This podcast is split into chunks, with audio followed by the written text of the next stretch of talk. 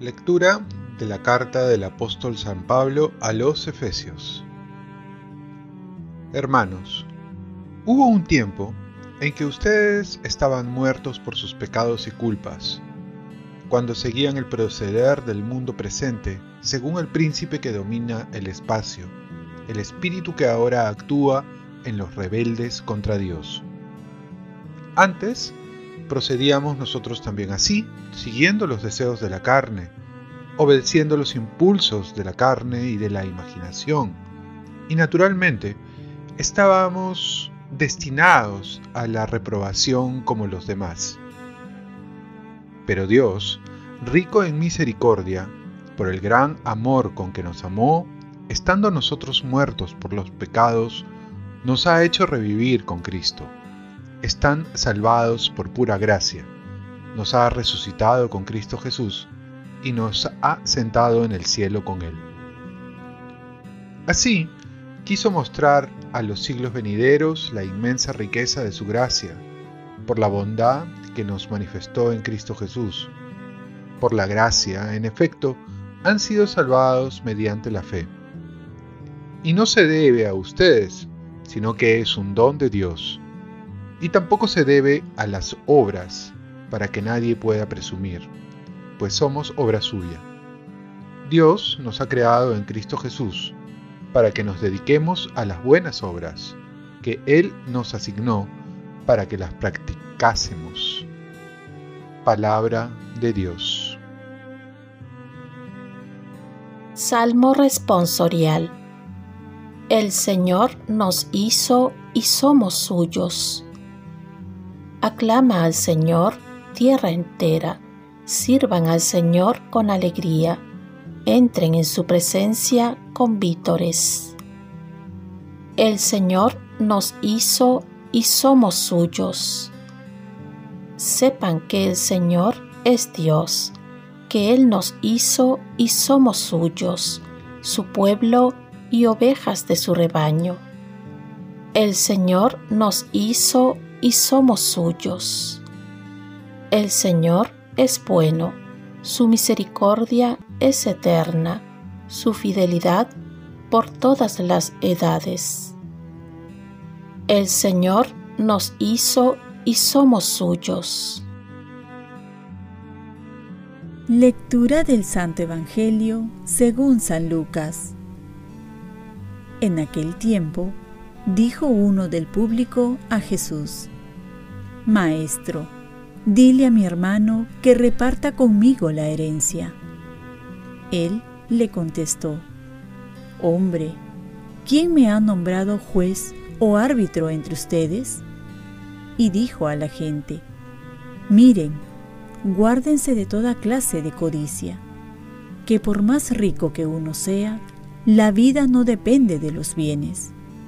Y les propuso una parábola. Un hombre rico tuvo una gran cosecha y comenzó a hacer cálculos diciendo, ¿qué haré? No tengo dónde almacenar la cosecha.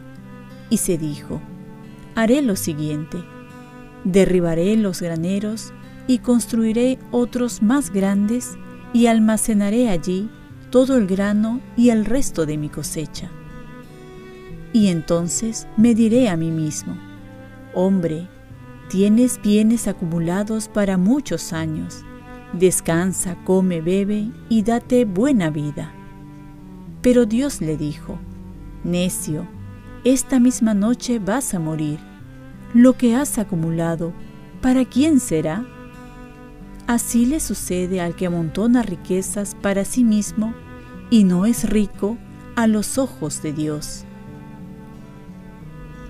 Palabra del Señor. Paz y bien. Hoy celebramos la memoria de San Ignacio de Antioquía, obispo y mártir. En la vida, la fe es el principio y la caridad es el fin. San Ignacio de Antioquía. Jesús nos vuelve a prevenir sobre el peligro de las riquezas o la avaricia, como se ve en la primera parte del Evangelio. sobre el reparto de la herencia. ¿Cuántos hermanos divididos, enfrentados por la herencia vemos hoy?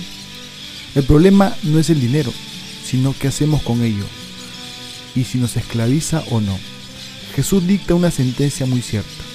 Miren, guárdense de toda clase de codicia, y por más rico que uno sea, la vida no depende de los bienes, una verdad que es difícil de aceptar o ponerla en práctica, ya que muchas personas siguen creyendo que el dinero es fuente de vida, de paz, de armonía, de felicidad. De aquí que cuando hablamos de dinero, hablamos también de poder. Todo ello también conjuntamente con los placeres que se puede adquirir con el dinero. Pero todo ello no llena el corazón, no todo lo contrario.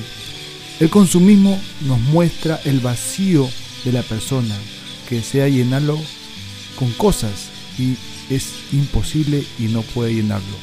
La ambición del dinero, que lo vemos en todas las esferas, trae consecuencias que van contra las personas, que la ven como máquinas de producir dinero, olvidándose de su dignidad.